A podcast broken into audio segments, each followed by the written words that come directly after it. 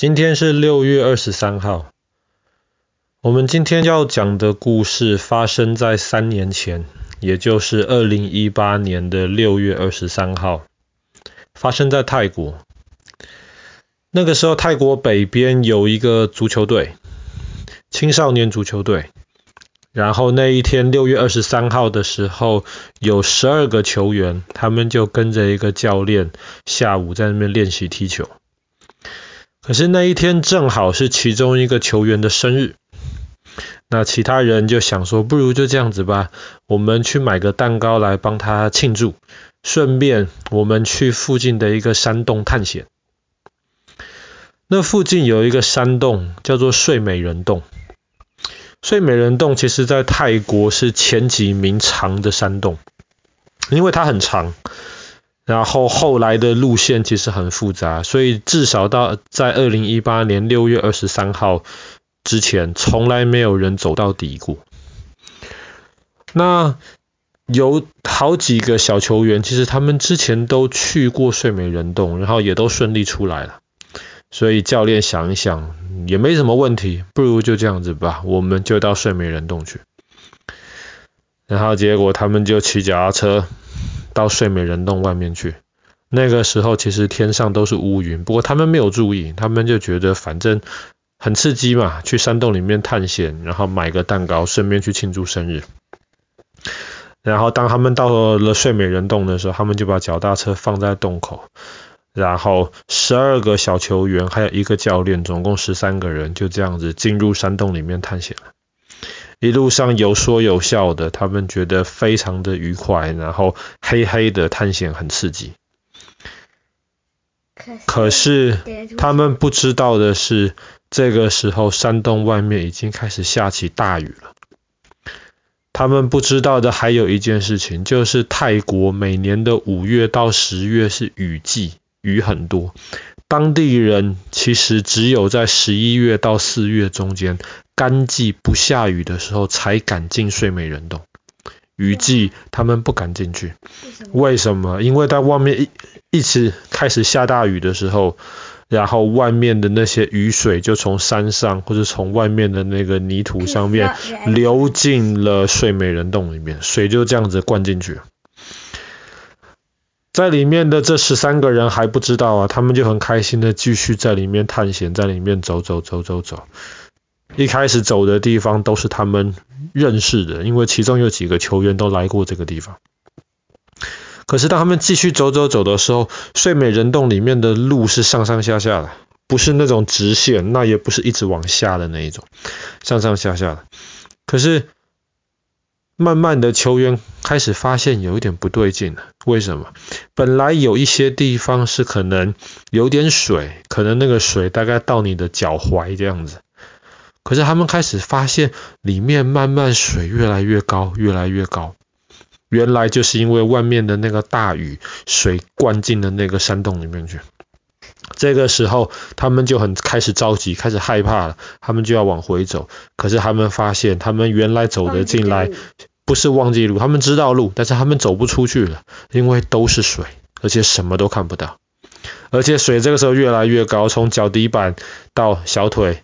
到膝盖，到大腿，到他们的腰。如果他们什么事情都不做，继续在那边等，他们马上就要被淹死了。这个时候他们跑不出去，被水堵住了。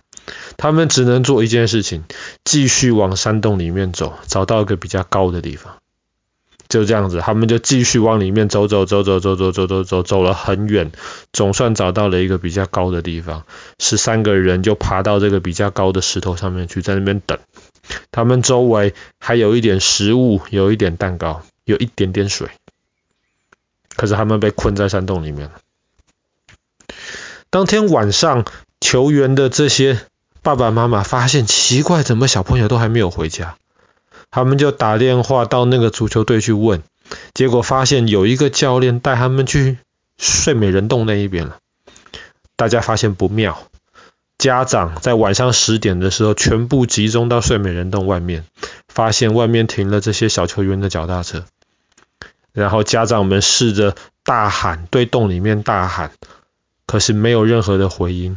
那天雨雨还在继续下，家长们看到水不断的灌进睡美人洞里面去，糟糕！马上打电话报警。过了三个小时之后，第一批泰国的救护人员来了。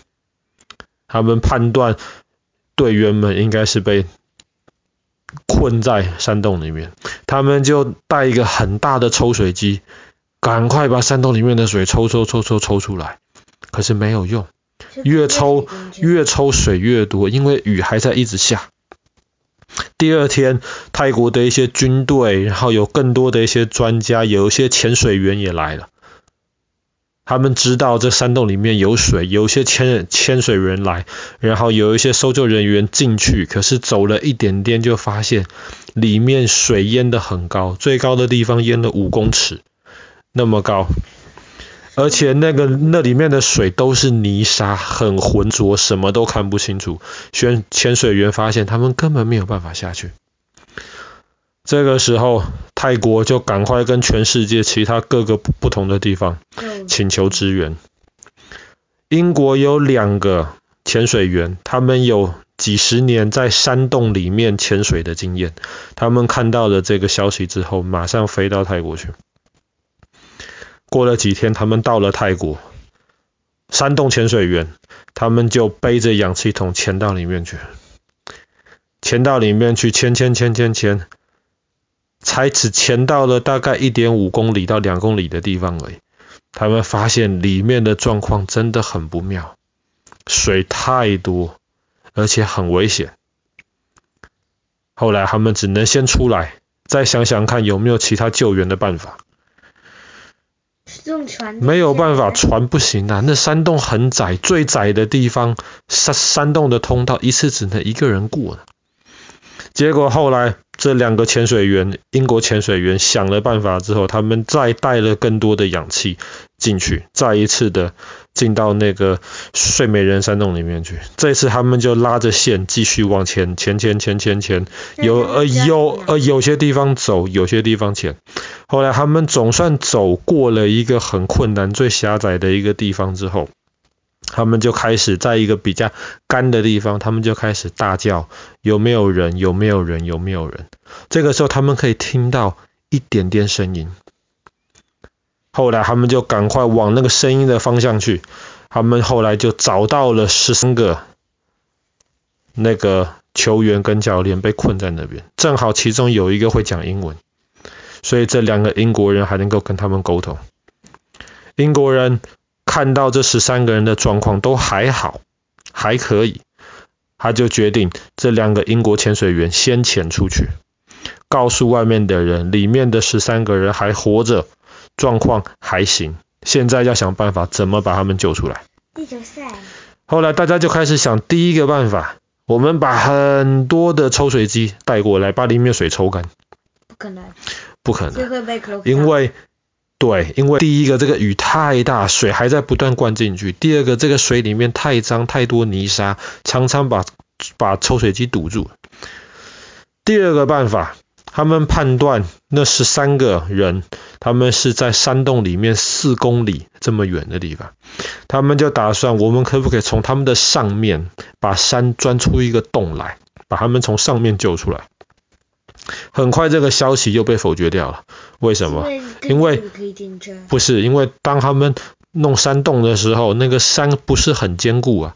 他们怕那些掉下来的那些石头可能会让他们受伤。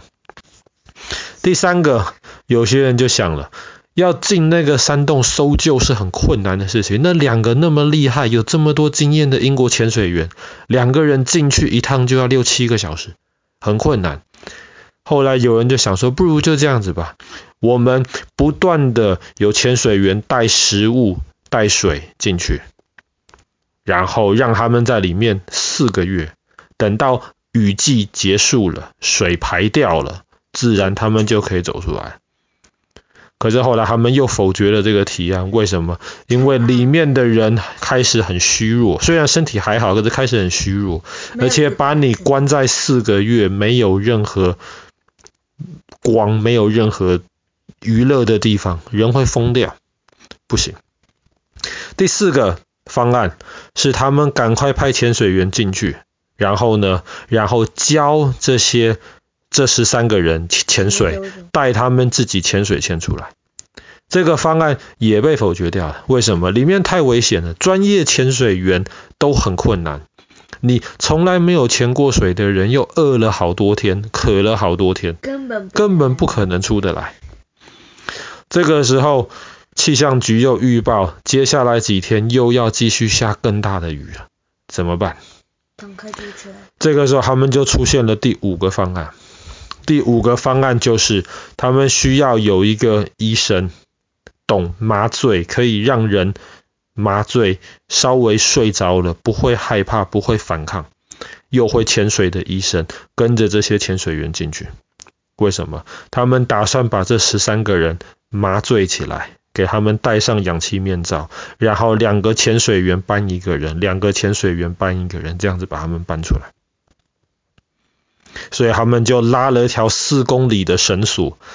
进到了十三个人被困的那个地方，然后就这样子，他们第一天，其实不是应该说第一天，应该说第十六天，他们被困之后的第十六天，进去了很多个潜水员，两个两个两个，就把最小最虚弱的四个球员先救了出来。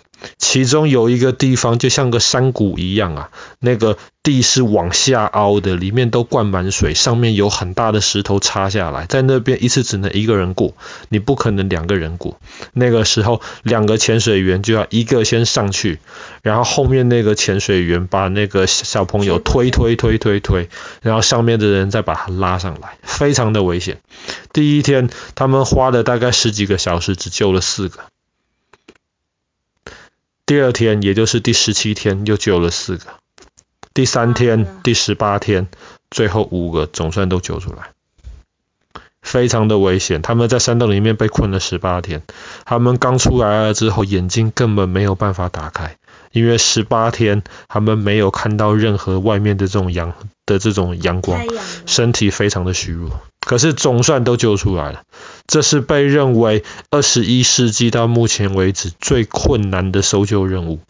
可是，在全世界很多个探险家或者是潜水员或是医生的合作，总算把这十三个人从这个睡美人山洞里面救出来。这件事情就发生在三年前，二零一八年的今天，六月二十三号。好了，今天的故事就讲到这边，睡美人洞的救援行动。